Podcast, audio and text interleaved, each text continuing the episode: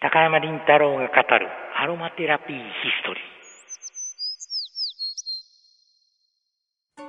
ー。アロマテラピー黎明期より、ジャンバルネ博士、ロバート・ティスランド、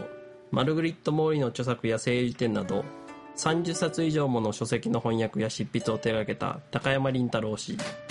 まさにアロマテラピー界の生き字引ともいえる高山氏がアロマテラピーの歴史を語ります。移りゆく時代背景や思想と合わせて植物療法的アロマテラピーを読み解く対話型インタビュー番組です。はい、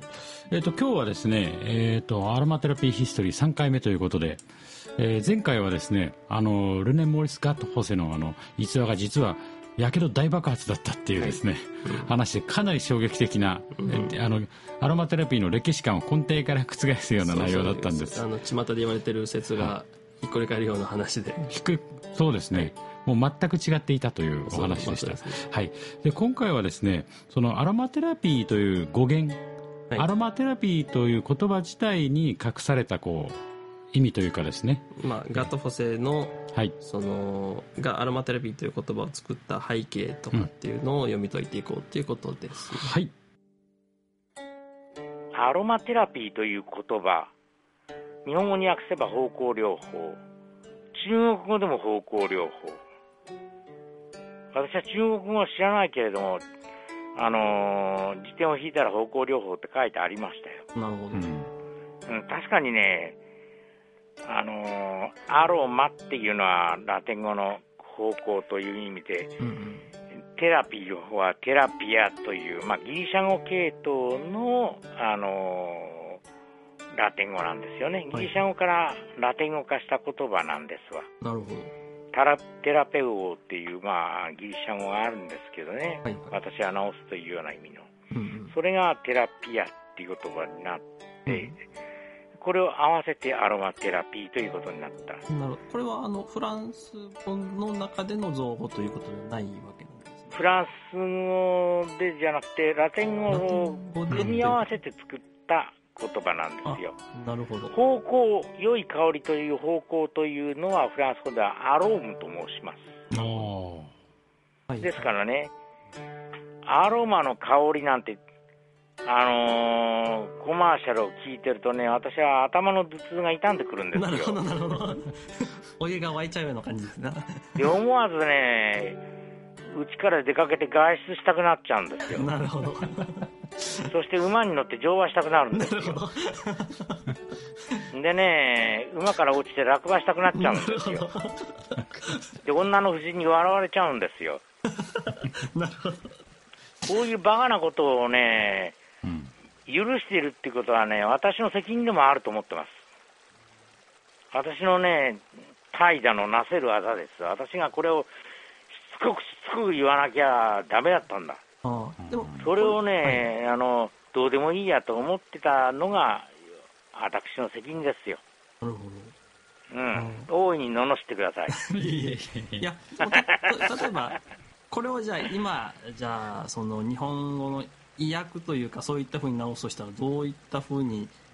まあ、方向療法しかないね。ああ、なるほど。でもね、このアロマテラピーという言葉を並べて、はい、薬学者、医学者をずらっと並べて聞いたんです、私は。一体どういうふうに思うか。うんうん、薬学者も医学者も、これは医学の心得のある人間の命名じゃねえなって言うんだよ。なるほど。つまりね、もし、そういうふうな人間がつけるなら、声優療法でも、とでもつけたはずだって言うんですよ。ああ、声優療法。うん、ね、うん、はいはい。アロマテラピーなんてこういう文学的表現なんかするのはね、うん、これは調香師だったっていうことの何よりの証拠だと私は思う。うん、うね、あとなんか伺ってた中でそのガート・ホセ、さんがあの何ですかその文学とかあの詩集とかでしたっけ、うん、なんかそういうのにいやまあエッセイとかね小説書いたりなんかしてますからね。うん、何しろエッセイではね女性の地位向上なんていうのをもっとやれっていうように、またね、なんていうのかな、ガリアと昔フランスは行ったんですがね、はいはいはい。えー、この時代のローマ時代なんですが、ローマ時代のその遺跡を、ままあ、あそこら南フランスのあたり掘ればいくらも出てくるわけだけども、そういうふうなところを掘って、その考古学的といっても、これはまあ、石器時代じゃありませんからね、あのー、なんていうか、えー、一種の、ほら、傍らの証拠と書いて傍証というでしょ？歴史の傍証を調べるというような研究をやったり、かと思うとね、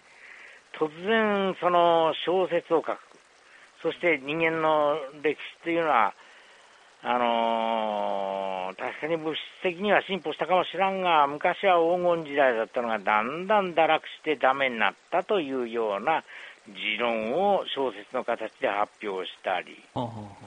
そうかと思うとね、とんでもないことに失われた大陸、アトランティスっていう話を聞いたことがあるでしょう。はい、ありますね。この話に夢中になったりね。結構ロマンそれからまた、彼は雑誌を発行して、うん、あのー、精油のいろんなレシピを毎号毎号発表した。で、多くのフランスの人たちがガットフォッセのそのレシピにもう楽しみにして待ってたっていう話があります。まあ、ともかく、あのー、この精油というものに薬効があるということに気がついたことは、ガットフォッセの確かに功績だと私は思います。これ面白いのがですね、はい、あのやっぱ医学者ではなかったっていうことなんですよね。あと、うん、あと変な話、無類な興味津々の人だったっていうかですね、うん、自分でそのアトランティスのことも調べてみたりとか、はい。えー、はたまた詩を書いてみしあのエッセイ書いてみたりとか、うん、で思いの丈をすべて、えー、小説にしてみたりとかですね、あの世間一般の調香師っていうレベルでの人ではなかったと。まああのななんていうかその、えー、教育レベルが高くて、うん、かつロマンチストであったっていうような感じです。ですね、うん、なのでアロマテラピーっていう言葉までつながるのも、うん、まあ、まあ、あ文学的だという。という意味ではまあ、うなずけるとこのこの流れでね生まれたものとしては多分ジャンバラネ博士だったら全然違う話になってたりだろうし。まあジャンバラネ博士だったら植物療生油療法とかっていう名前にしてた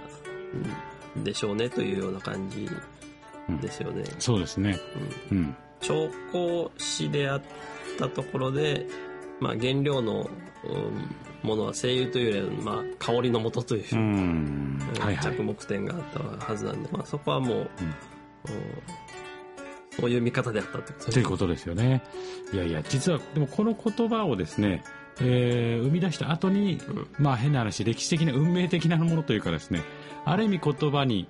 えー、内容がいろいろ加味されるというかですね。そうですね。まあ、えー、その後ジャンバリナ博士が植物療法と結びつけた、はい、えー、方向療法というものを生み出し、そのさらに後に、このエステティックの面と合わせて、うん、あの、マルグリット・モーリーさんが、えー、さらに発展をさせるということがあったっていうことで。だから名前自体がね、なんというか、文学的な表現だけにいろいろな解釈が生まれてきたのがある意味運命的な。まあ良かったのか、あどうなのかっていうところなのかっていうところですね。はい。ではそれではまた違いに。じゃあまた来週。はい。